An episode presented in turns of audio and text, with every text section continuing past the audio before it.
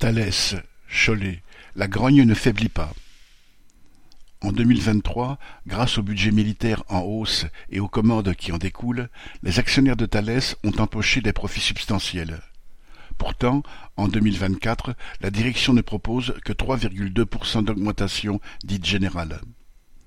En réalité, la dite augmentation exclut les ingénieurs et les cadres, donc une bonne partie des salariés.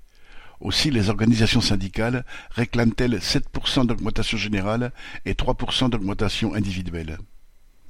Depuis le 8 janvier, les débrayages d'une heure se succèdent et les travailleurs répondent présents. La grogne ne faiblit pas, avec à chaque fois entre 300 et 500 salariés sur un effectif de 2000. Jeudi 8 février, le cinquième rassemblement depuis le début des négociations annuelles obligatoires a confirmé la persistance du mécontentement. Les travailleurs sont scandalisés par les résultats faramineux de l'entreprise ces dernières années et Thales prévoit 1,2 milliard d'euros de bénéfices pour 2024. L'industrie de l'armement rapporte des dividendes au sommet et il faudrait que les travailleurs se serrent la ceinture. Cela ne passe pas. Jeudi 15 février, à quelques kilomètres de Cholet, la direction devait officiellement présenter les résultats 2023 dans le cadre d'une sorte de grand-messe annuelle.